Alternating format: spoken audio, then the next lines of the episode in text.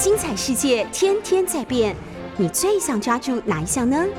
跟着我们不出门也能探索天下事，欢迎收听《世界一把抓》。欢迎收听 News 九八九八新闻台，现在收听的节目是《世界一把抓》，我是刘冠英。同时间呢，我们在 YouTube 九八新闻台这个频道有开直播。我跟我的助理主持人有春呢，又固定在礼拜三上午跟大家见面喽。那年假刚过去，是清明节年假或是儿童节年假，其实都可以。那不知道大家在年假的时候在做什么？因为年假这期间，大家应该那个忽悲忽喜的，就是悲的情况就是疫情好像又在爆开了。所以我今天进来录节目的时候，就是电台这边的管制也很严，就是他们一定要检查你的。已经打到第三季了，然后筛检是阴性的才可以进来。而我本轮呢，我本轮今天来上班就来录节目的时候，本来把时间算的好好的，就是要来很准时来录节目。结果殊不知人算不如天算，我走到酒吧大楼底下的时候，突然一阵汹涌的想要上厕所的感觉冲上来，于是我就在底下上厕所。然后上完厕所以后。在那个电梯里遇到酒吧的广告总监，这细节就是交到太交代太多。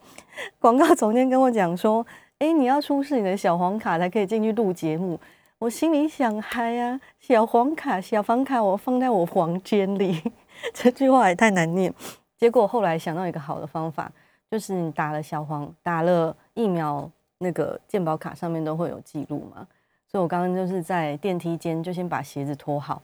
为什么要先把鞋子脱好呢？因为酒吧的录音室是全部都是 no shoes，我们全部都是要脱鞋子进来，也就是这这个措施非常挑战你足部的气味。如果你是那个有足臭问题的来宾，或是你有足臭问题的主持人，或是你有足臭而不自知的话呢，你就会导致整个制作团队昏倒，然后气质大哥没有办法帮你调你的音效，然后或你的歌放出来都是错的。所以大家注意自己的足部健康哦。刚刚讲到我要怎么冲进录音室这件事情，所以呢，我就在呃大概距离我的节目开播还有两分钟的时间，就先在电梯脱好鞋子，因为脱鞋大概要耗时十五到二十秒嘛。但还好我冰雪聪明，所以我今天早上出门的时候穿了一双很好脱的鞋子。如果我穿的是靴子的话，我可能会被我的气质手刃在录音室外面。我在电梯里就把鞋子脱好，然后呈现一个双脚垫着，然后准备要冲进录音室的状态。然后冲进来的时候，我就一边把鞋子甩在旁边，然后把那个我的健保卡用飞镖的方式射到我的气质的桌上，让他检查我已经打了三剂了。这个故事就是告诉我们，人算不如天算呢，就是疫情起起伏伏的，所以大家现在出去外面，不管是玩啊，还是工作啊。都还是要格外的小心。我觉得疫情这件事情，其实它这两三年来，呃，大家应该都有一个共同的心得体会了。我们短时间内或是可预见的未来，其实是无法完全摆脱疫情这件事的。所以，我们能够学习的就是调试自己的心情，然后与之共存。不管是政府决定要完全清零呢，还是我们决定那个。大大规模的，就是让它去感染而变成一种集体免疫。其实我觉得我们未来学习到，就是要与这个疾病学会怎么共处这件事情。那因为之前去年有过一段时间是整城封锁嘛，然后那阵子大家好像都很苦闷，所以现在大家有那种报复性出游，一到年假大家都订得很满。那他再次叮咛大家出去玩的时候，一定要戴口罩跟量体温。然后像我自己随时随身都带一瓶很大的酒精，大概也没有说很大，二十二十五沫这种，因为我都狂喷，所以我怕我一下就用完，我就会一直喷酒精。然后除了喷我自己的手之外，还有我接触过的桌椅，以及孩子的手，以及助理主持人他的手跟脚，都是我会常常擦拭的地方。所以做好防护措施也是很不错、很重要的一件事情。那我个人廉价的时候去了哪里？有一件那个我个人觉得很重要又很无聊的事情，想跟大家分享呢。我的廉价呢，就是呈现一个被洗劫空，然后荷包完全扁掉的状况。因为清明节跟儿童节是连在一起的嘛，儿童节是四月四号。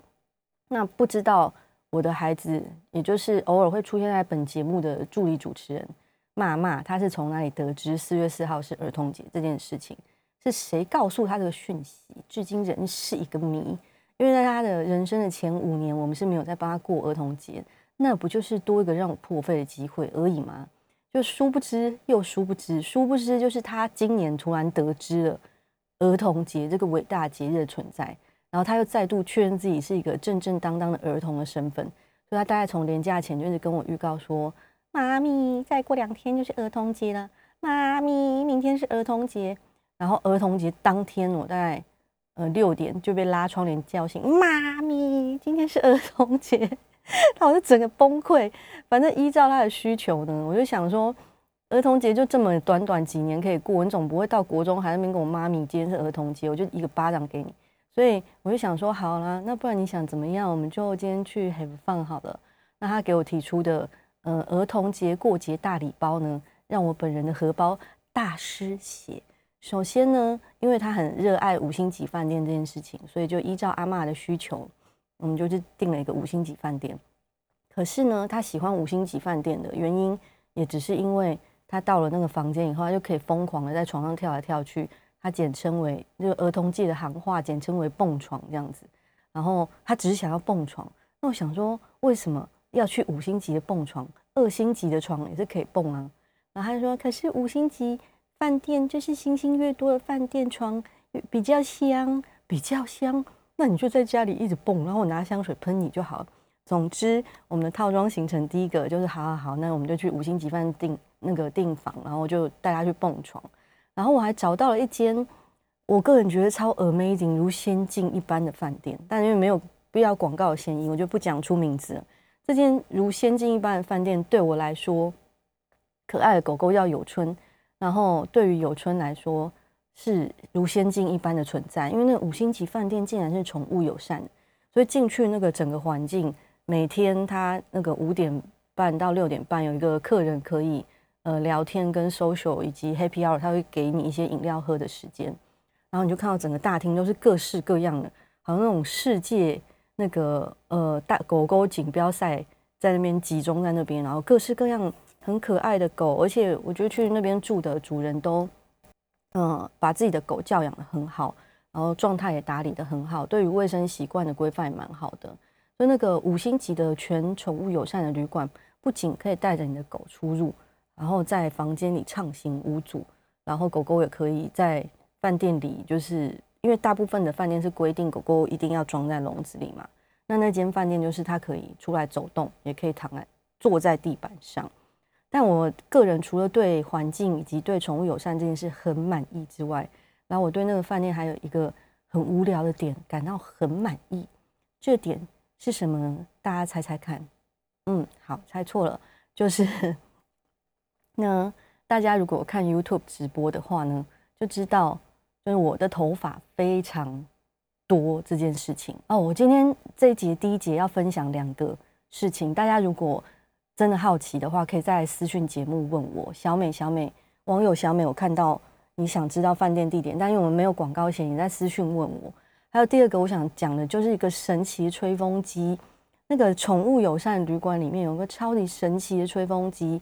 YouTube 上面的观众朋友，应该如果你有看我节目的话，我头发一直都很多。然后我在曼娟老师的节目来宾时期，我是一个短发，超短发。但我超短发就是没有改善我头发很多那个事实。所以我每次看那个曼娟老师节目的截图跟那个画面的时候，我都觉得曼娟老师好像在跟两两个麦克风讲话，一个麦克风就是真正的麦克风，另外一个麦克风是我本轮的头。就是我的头发超级多的，所以我现在每次来主持节目的时候，我都是在后面绑一个揪头，把它收起来。我放下来的话，现在大概就是一点花野菜的样子。不要期待我会打开，就会吓坏各位观众朋友。然后那个呃，旅馆里面的吹风机，它不是什么大牌子的吹风机哦，因为我以前是日系 P 牌的忠实爱好者。那广大的听众朋友们，应该有些人是美系低牌。吹风机的爱好者，第一排也就是那个呃以吸尘器起家的有没有那一排？然后它的吹风机也是号称很强。但第一排的吹风机，我个人有点害怕的原因是因为有这讲出来，大家都会说哪有？可是就真的很像第一排的吹风机的声音，因为它是一个中间空的嘛，像涡轮在动这样子。可是你们不觉得那个很像你去看牙齿的时候，在那边要磨那个珐琅质的声音吗？然后那个吹头发的时候，它就会在你旁耳朵旁边这样子滋滋个十几分钟，然后我就觉得全身鸡皮疙瘩都起来。所以第一排其实也不错，但是我就是没有办法，因为我会觉得我全程好像都处在一种开始要钻牙齿的恐惧当中，所以第一排我不行。那 P 排是我长久以来从少女时代一直喜欢到现在。但身为一个发量非常多的人，然后我本来寄望我在呃产后落发这件这件事情以后就大落一波，让我的头发稍微轻盈一点。结果大落一波以后，我现在还是如同一顶茂盛的假发。那那个有宠物友善的旅馆里面，他用了一个呃没有太知名的厂牌的吹风机，就一吹成主顾，真的是吹起来那个风量超大，这样一打开你就觉得哦那个台风要来了。就台风那边吹个五到八分钟以后，头发就干了，真的很神奇。听众朋友，如果想知道旅馆的名字或者吹风机的名字，在私底下私讯我或制作团队。接下来我们听一首歌，跟我们要访问的来宾很有关系哦。张悬的宝贝。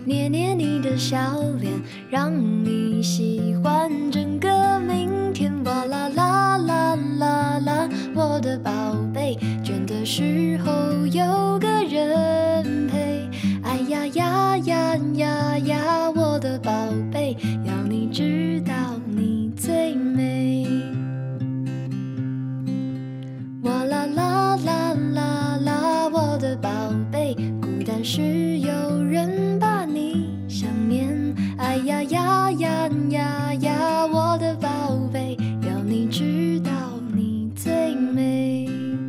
欢迎收听 News 九八九八新闻台，现在收听的节目是《世界一把抓》，我是刘冠莹。今天早上呢，想跟大家分享一本书，是我最近刚看完的书。然后为什么是最近？是因为我得到这本书的过程有点那个一波三折，就是那个编辑想要寄书给我，结果寄到我舅家，然后那个书就又被退回去。然后后来后来我还是拿到了。老师的真机签名，我先欢迎李李依婷老师。嗨，Hello，各位听众，大家好，关迎老师好。你好，我先帮各位听众朋友介绍一下李怡婷老师的背景呢。在书封上面写的是老师是小说家嘛，其实出版过很多部小说。对，以前是文学作家。对对对，然后还有亲子教养畅销作家，现任新店炫星星自学自学团的阅读课专业教师。那今天想跟大家分享这本书呢。如果在 YouTube 上面有看我们的直播的朋友就知道，他现在在封面。虽然说被我的助理主持人有点盖台，但老师说没有关系，他也很喜欢狗。我好想摸它，可以可以，他都可以摸。他叫什么名字？他叫武春，就是有肾的意思。真的，啊，别推过去老师前面，而且他呈现一种完全没有想要改变自己姿势的，好无辜。这本这本书的书名叫做《赛提尔的故事沟通》，就是赛提尔。对，然后它是由那个呃几个模故事的模型来组成的，就是前面是李依婷老师写的故事，然后后面会有老师对这个故事的诠释跟分析嘛。因为老师本身有三个小孩，是新三三川川跟依依。对，老师这个取名是把三个笔画横过来，再 再直立站起来。其实这个名字是我先生取的，他们这个都是他们的本名。嗯，然后因为最早以前我先生跟我的。本名的笔画都很多，嗯，然后尤其是像我，我的笔画就是三十四画，而且还大熊，嗯，所以我们在还没结婚，然后在讨论未来要不要生小孩，然后他就非常豪迈的说，我要是有小孩，我就生一个，然后如果男生的话就叫依依。然后女生的话就叫珊珊，这所以这是本名，这本名，这本名，对，这本名，三个都是超酷的。结果后来不小心就生了三个，所以就 取名就越来希望它越来越简单这样。对，哎，等一下助理主持人有点暴动，你先回去一下哈。老师，那你可以帮那个。比较不了解萨提尔的听众朋友，介绍一下什么是萨提尔。好，其实他是二十世纪的心理智商大师。嗯，那他其实最早以前就是 One by One 的智商师。那后来他因为发现很多人来智商之后，回到社会上或回到家庭里面，他发现哎，怎么还是一样，就回到原来的惯性里面。嗯，后来他才开始做家族治疗。以前的智商是一对一，没有做家族的。可是后来他发现。其实一个人不可能单独存在，所以当他回到家庭里面，我跟妈妈的惯性就会引发我回到过去。好像譬如说，我本来就是一个害怕、胆小的人，即便我智商好，我是比较开朗，可是我回到过去的家庭环境，我一样就会变成害怕、胆小的人。嗯，所以他后来才发现，那要一起做的话，助理助理是被抓走了。要一起做的话，他就势必要。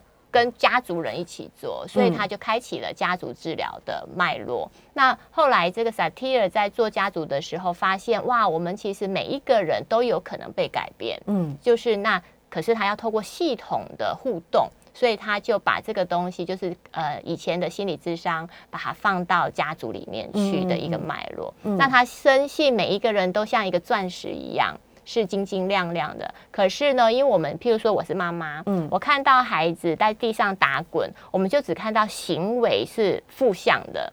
可是事实上，如果你会去看他的冰山，因为这本书在谈冰山，所以其实我们看到的是冰山上层的行为。嗯，如果我们把它拨开来，行为底下，他也许哭闹的时候是为了征求一个。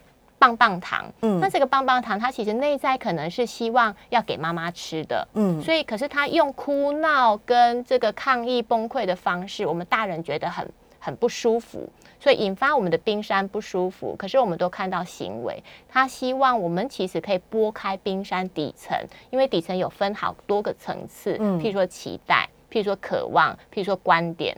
那他是希望拿棒棒糖给妈妈吃，那这个是他的期待，也是他的观点。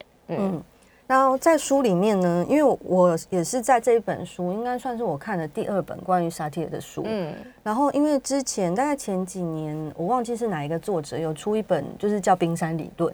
OK，然后那个时候我就是第一次看，然后我这次我那个时候看没有特别的感觉，但是到李依婷老师这本书的时候，我就觉得，因为我自己有孩子了嘛，OK，我觉得呃自己去关照自己的冰山有点困难，但是如果对照孩子的行为模式，以及在沟通过程当中去了解的话，对我来说是相对容易的。所以想要跟听众朋友们呢，这个时候你们就要打开 YouTube 了，来看一下老师这本书上面有一页，它其实是嗯在页码的后面，目录的对目录的后面，它就是有用一个冰山的图去解释了它这几个六个故事吧，对不对？五个故事五个故事，嗯，对，五个故事所讲出来的。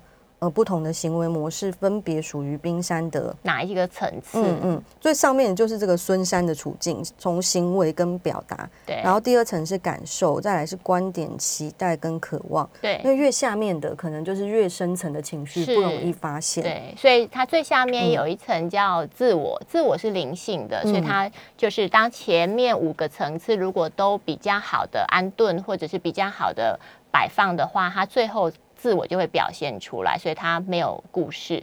可是除此之外，譬如说刚刚我说孩子躺在地上打滚，这个就是行为表现。嗯那其实我在里面设置了一个孙山的故事，我要谈的是我们大人如何跟孩子说话，或者是我如何教孩子说话。嗯那这个就是口语表达，就是行为的部分。那其实很多时候我们大人根本不知道要如何对待孩子，譬如说孩子哭闹了，我们要怎么跟他说你不要哭了，或者是安抚他。那我们以前大人都会说你不准再哭了，你给我起来，嗯你不准再耍赖了。那其实这样的语言表达跟对孩子而言，他根本起不来，嗯他根本就不可能从情绪里面脱离。嗯所以，我们如何准准确的表达？我用了一个最简单的方式，就是你顺着孩子的情绪问他问题就好，嗯嗯只要问问题，不用解决问题，嗯是萨提尔脉络里面最好的一个方向。嗯因为我们说，呃，你你躺在地上的孩子，我们根本不知道发生什么事，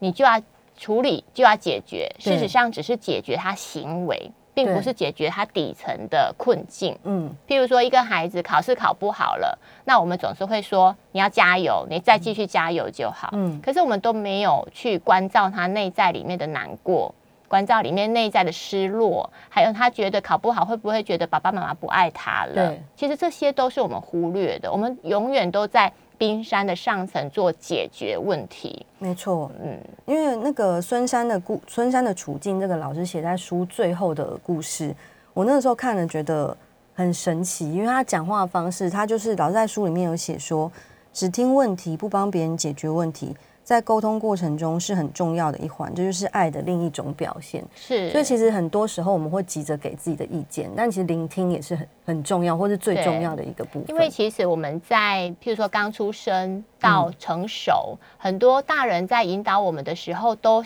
急着想要让我们变得更好，因为我们是人很聪明的人类，嗯所以我们其实在发展的过程已经学会了如何解决问题。大人都知道要走捷径会比较快，嗯譬如你考试，你要面对考试，你只要认真就好。可是我们就会因此而忽略了孩子的内在的温柔，嗯所以为什么要回到提问就好？是帮助孩子觉察。譬如说，我的孩子有一次在大卖场里面，这个在地上打滚了，然后他就跟我说他要买玩具。那可是很多人就说你不准买，因为你买了这个哇家里玩具还很多。可是事实上，我后来提问他两句话，就是孩子。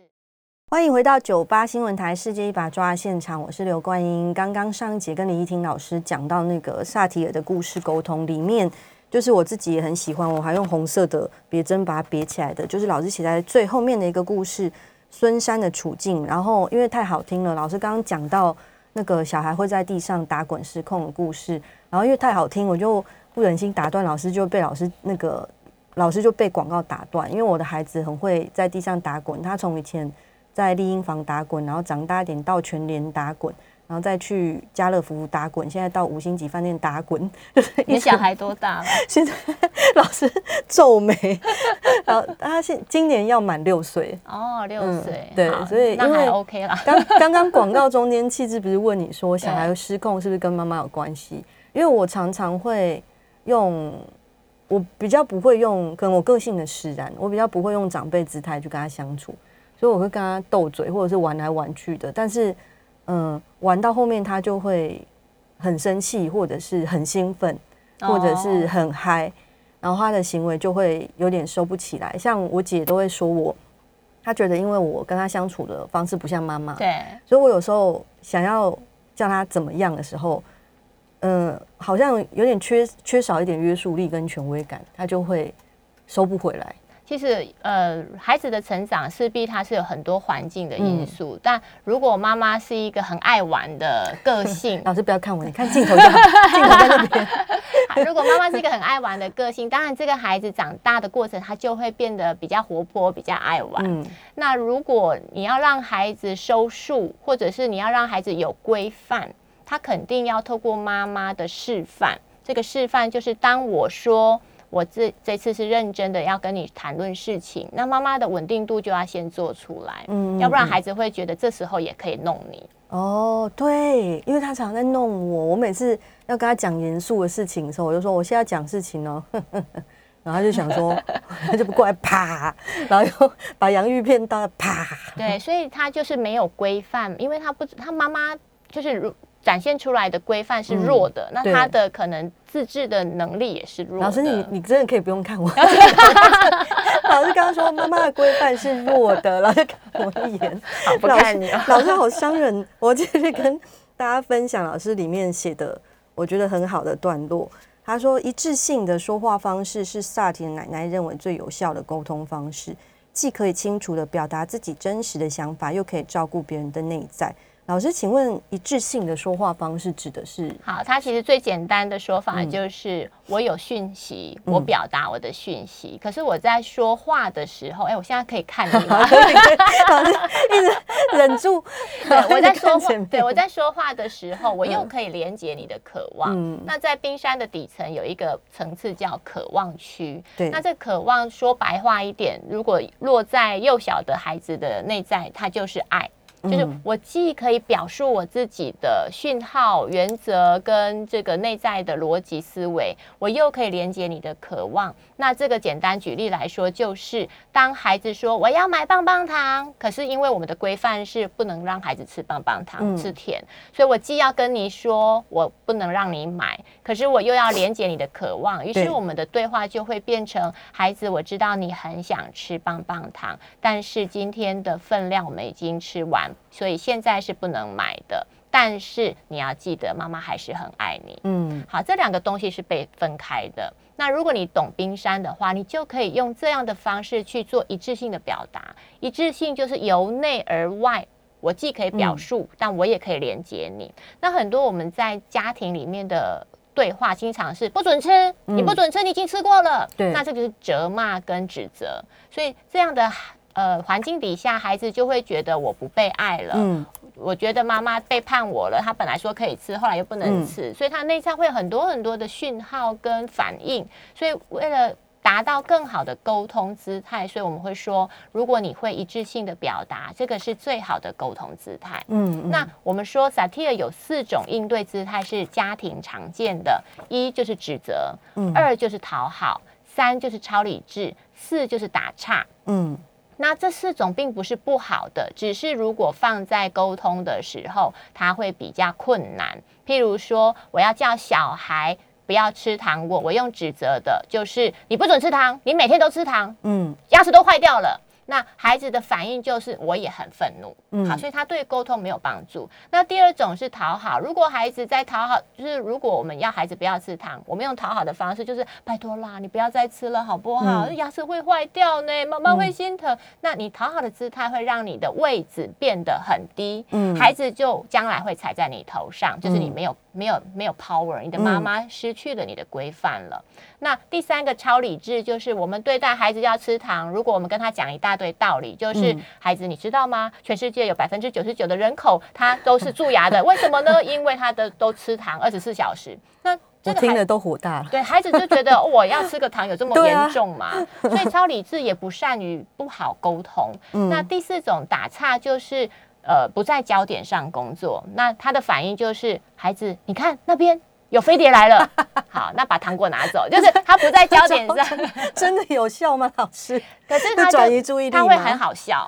对，我我猜你们家庭可能就是这种模式。对对对，那可是他就会变成训练孩子不在焦点上工作。嗯未来你要去跟孩子说认真的话，他不会听。嗯啊，不要看你，好，就是，所以他就会不善不好用的沟通姿态放在这样的四种脉络里面，它就不利于沟通。嗯所以我们说，如果你真的要沟通，第五种的一致性的应对姿态是最好的，既可以表述自己，又可以连接对方。嗯嗯嗯，因为老师刚刚说那个一致性的沟通，然后我就感觉到这五个故事里面，我有另外一个自己读了也蛮有感的。因为虽然这本书的 target audience 是孩子嘛，对，就是书封上面也写有写说陪孩子练习爱，在爱中学习成长。嗯但我觉得这本书其实也相当的适合大人看。是。如果你是第一次接触萨提尔的话，我还蛮推荐你从这本书开始看。如果你对自己呃的行为跟思考逻辑有时候会觉得很困惑，或者是跟别人互动的时候，你会想说为什么他要这样做？为什么他会说这种话？我要怎么回应他？我是蛮推荐从这本书开始看，因为老师用呃把以孩子为主体，嗯，我觉得是相对简单容易懂。然后你有一个朋友呢，因为我有写推荐言，对，然后我个人在推荐言里面，我还评比大家谁谁写最好。对不起了，叶秉辰老师，虽然你是我的好朋友，但是这次的 作文比赛大冠军不是你，我觉得是这个呃严老师吧，是不是？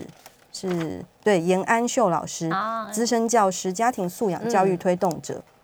严老师在里面有写说，爱是人的天性，但是却很难教。我们可以规范孩子的规矩，也可以引导孩子学习，但很难告诉孩子爱是什么，怎么去爱，如何去爱。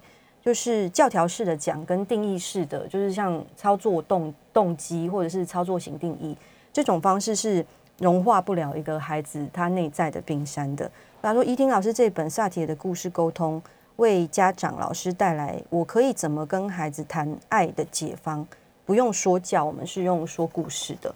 因为呢，就是开开书的第一本第一篇故事叫《橡皮糖公主》，我觉得这本这篇故事很触动我的心哎、嗯，因为我觉得它有一点像，它不只是孩子常常出现的行为模式，而是嗯、呃现在很多就是情感纠纷，对，然后都会奠基在期待这件事情上。嗯我希望你怎么样，但你却没有怎么样。你为什么不像我希望的那样子？嗯你那你可能就是不够爱我。对对你明明知道我想怎样，但你却不像我想的这样。好，我不要在这样你好像聊下去，找到节目结束我还在这边。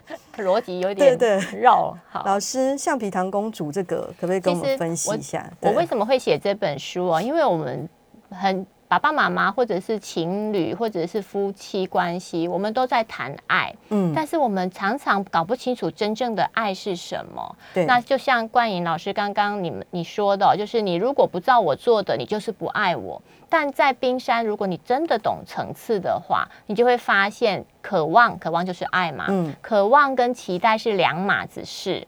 好，所以如果你区分的开来的话，嗯，我们就可以理解，当我不这么照着你做的时候，并不是不爱你，而是我有自己的规范跟界限。嗯我只是在我自己的分内事情做好，但跟爱不爱你是没有关系的。嗯那你用你的期待来是凌驾在我的头上，是想要控制我，那那么你对你而言，这也不是真爱。对我来说，你爱我的方式也不是真正的爱。好，所以我们如果把它区分开来的话，我们就可以很理解孩子在地上打滚，他要的是什么？他要的是爱。而不是满足他的期待。我们很多大人都会说：“好好好，你要糖果，那我给你。”嗯那你会发现，这个孩子即便他得到了这份糖果，他也不觉得他被爱了，嗯因为我们都在满足期待，期待被满足了，不代表爱被满足了。嗯嗯，所以我们可以把它区分开来的话，我们就会知道如何正确的引导一个大人或孩子。嗯，就是老师在书里面有写说哈，我觉得这这句真的超警示的，大家要拿笔记起来。很多人经常把期待和爱搞混了，总觉得如果自己期待的事别人没有满足的话，自己就是不被爱的。比如说像我刚刚说的谈恋爱里面，或者是夫妻关系里、朋友关系里，他有一点点像情绪勒索了。对，其实他就是用期待来勒索别人，去按照他的方式。嗯，然后尤其是像那个，如果走到升学路上的父母，然后父母会，因为叶秉成老师常在脸书上分享嘛，就是现我们我这辈的父母比已经变变渐渐的比较好了。像我爸妈这辈的父母，我们蛮多同学都是其实很想当画家，或是很想当舞蹈家，然后但是爸妈的压力跟期待，所以他们就去念了电机系，嗯或者是医学系，或者是法律系。满足爸爸妈妈的期待。，对，但是我有好多同学是到呃，像三十岁或者三十岁后半，对，然后他们才突然的决定转行去做自己心里想做的事情。哦但是因为我最近有去学气功，然后气功班的同学，呃，老师叫大家检讨自己说，呃，嗯有没有什么呃原生家庭的对象，或者是你工作上遇到的对象，是你每次遇到就会很生气跟很害怕。然后有个同学就说，就大概类似，就是他爸爸从小就左右他所有做事情的选择，可他爸爸都会跟他说：“我是为你好，啊，或我希望。”好有感觉、哦。对，然后所以他说他过了大概二十五岁以后，他就再也没有跟他爸爸讲过话。啊，真的、啊、再也好没有决绝。真的但我爸爸也是这样，就是他希望我去读国际贸易科，因为我在台中。然后他说你的分数可以填国际贸易，将来台湾是国际贸易的岛屿。真的，那当时是这样，没错。但我痛苦了五年，然后出来以后，我真的发现。五年让我学会的就是我不要碰国际贸易，就是我最讨厌的就是国际贸易了，又不会。然后我一进去会计就被当，反正就是商科我完全不行。嗯那我我当时也很想要去学商业设计，当时我的梦想就是学商社，所以后来爸爸就没有给我去，于是我就觉得有遗憾的。嗯嗯，下节回来我们继续聊萨提尔。欢迎回到九八新闻台《世界一把抓》，我是刘冠莹。各位听众朋友，现在如果有空，也欢迎回到 YouTube 我们的直播现场。虽然说助理主持人刚刚被抓走了，因为他今天有点不乖，但是还是有很精彩的萨提尔故事在这里等着你们哦。这一节想要跟老师来聊聊这整本书里面我个人最爱的故事是圣甲村的眼泪。它非常的有画面感，很像迪士尼或者是那种漫威电影里面的、嗯、快动作的节奏、而且武打的场景也很多。对，其实它的里面的时间序排序是非常的快速的，嗯它是从现代到后面。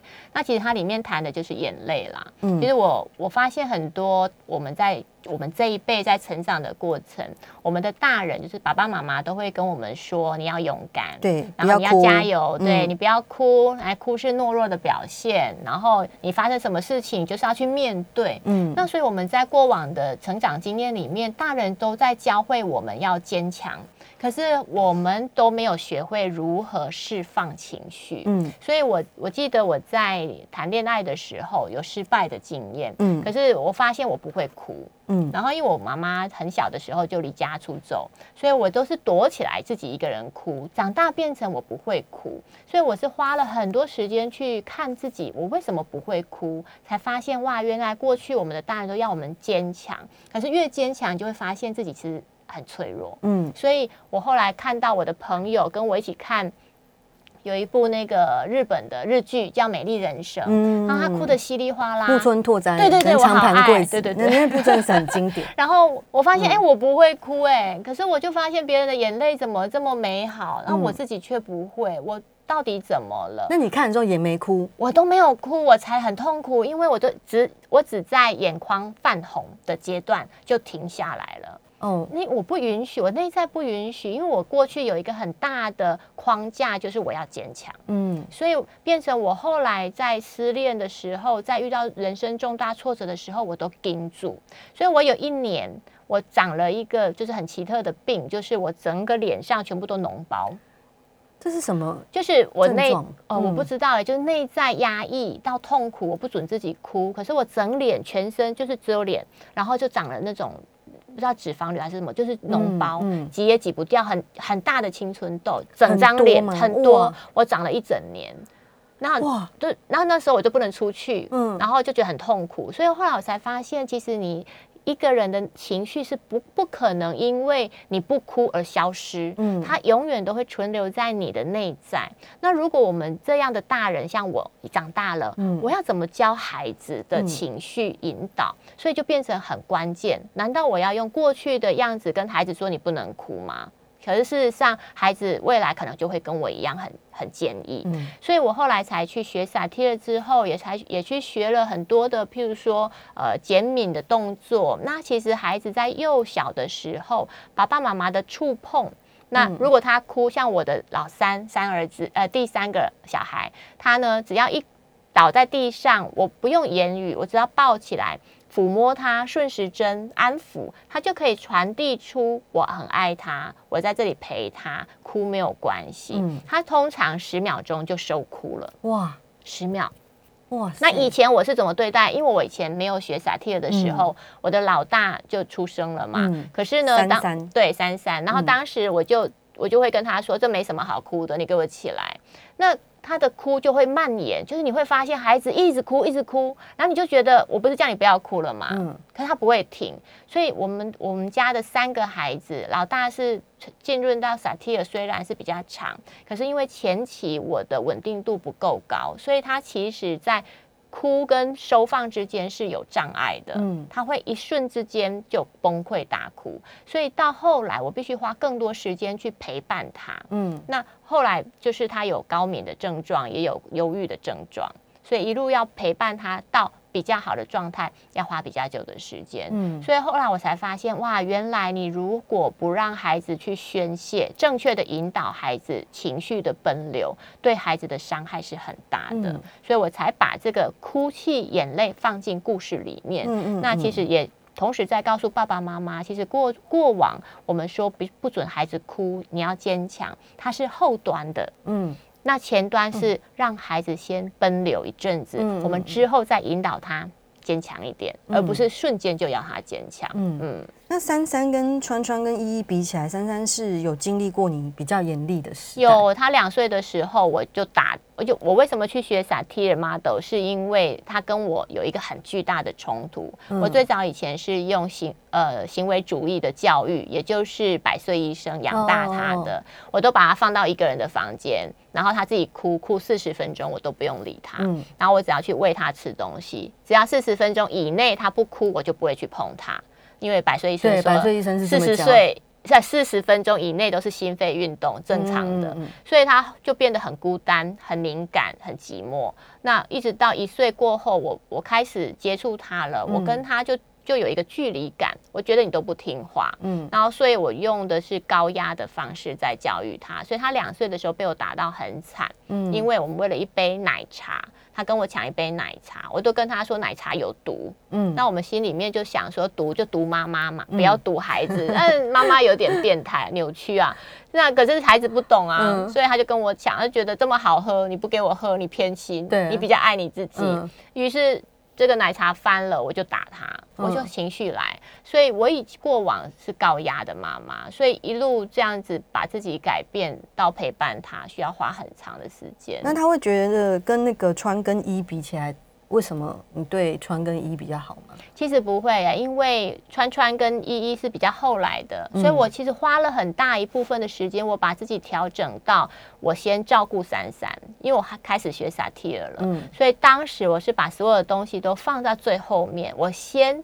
满足珊珊的要求，满足她生理上的、身体上的、心理上的需求。所以后来有一段时间，珊珊是充足的被爱，嗯，所以她后来觉得自己是全世界最幸福的人。嗯嗯。那因为她过去没有这些，所以我必须先填补她。嗯。所以导致后来我的老二出现了很大的情绪的反弹。川川对川川，他就他就觉得他被夹击。他比弟弟还大，比姐姐还小。川川本川腹背受敌。对，所以呢，他就觉得自己永远都不被爱，所以他在九年的过程，他的情绪起伏非常大。嗯，因为他就要用尖叫的、崩溃的吸引妈妈。对对对，然后所以他是到近期这半年来。好多了，嗯，对，因为我就特别有去做一些跟他拉近的距离的方法，所以现他们其实三个现在都会觉得他自己是最被我爱的，嗯，他们都会觉得妈妈最爱我，那他们都会很希望我在公开的面前说，妈妈你说来，你最爱谁？因为 他们都觉得是自己，那是三个在你前面站成一排怎么办？对他们就是这样，三个站成一排啊，妈妈来说没关系，今晚都急。对你哪一个？然后，然后我就说你们为什么会这么想？他因为他们都觉得自己是最被爱的，嗯，所以他们就很开很开放的说，没关系，你大胆的说说谁，我们都不会生气，因为他们都觉得是自己。我就说很有自信心的，觉得就是自己。对对对，我就说这个会害到我的，很好笑。所以就慢慢的有在调整跟他们的互动。对，我想推荐大家《圣甲村的眼泪》的这个故事呢，是因为。虽然她的主角是一个小女生吧，对不对？算小女生，她叫雷娜。然后因为就如同迪士尼或漫威电影的主角，她是有点坎坷，所以爸爸过世，为了要救她，然后她妈妈也生病，所以她就变成一个很刚毅的、流不出眼泪的女生。但是想看到这个故事的时候，我想到很多。呃，我们传统教育体制下的男性，嗯，好像也会是变成这种模型，没办法处理自己的情绪，嗯，跟没办法排遣或说出自己的情绪。是，老师在书里面有讲到一句话说，嗯，圣甲村眼泪是关于感受的故事，情绪是自己的，发泄的方式也该在我们可以控制的范围内。所以情绪这件事情，嗯，我们要怎么？认识他跟觉去判断说我们自己觉得是比较好的处理的方式呢？好，我举一个小小的例子哦，呃，因为廉价，我们家在在家里都会玩赛车。然后呢，玩赛车的过程呢，我们比赛的时候都会互相攻击嘛。然后我的小儿子呢，只要赢了他就很开心，输了他就会崩溃。嗯，然后他崩溃的时候都会说：“你们都打我。”嗯，然后害我输掉了。好，那他就一直反复。我就跟他说：“依依，这个本来就是会互相打的玩具，所以呢，你可以这么说：我输了，我很难过，但。”如果要指责对方，那不是我们应该做的事情。但是你可以承认你自己输了，你很难过，只能做到这样。就像你说我赢了耶，你好烂。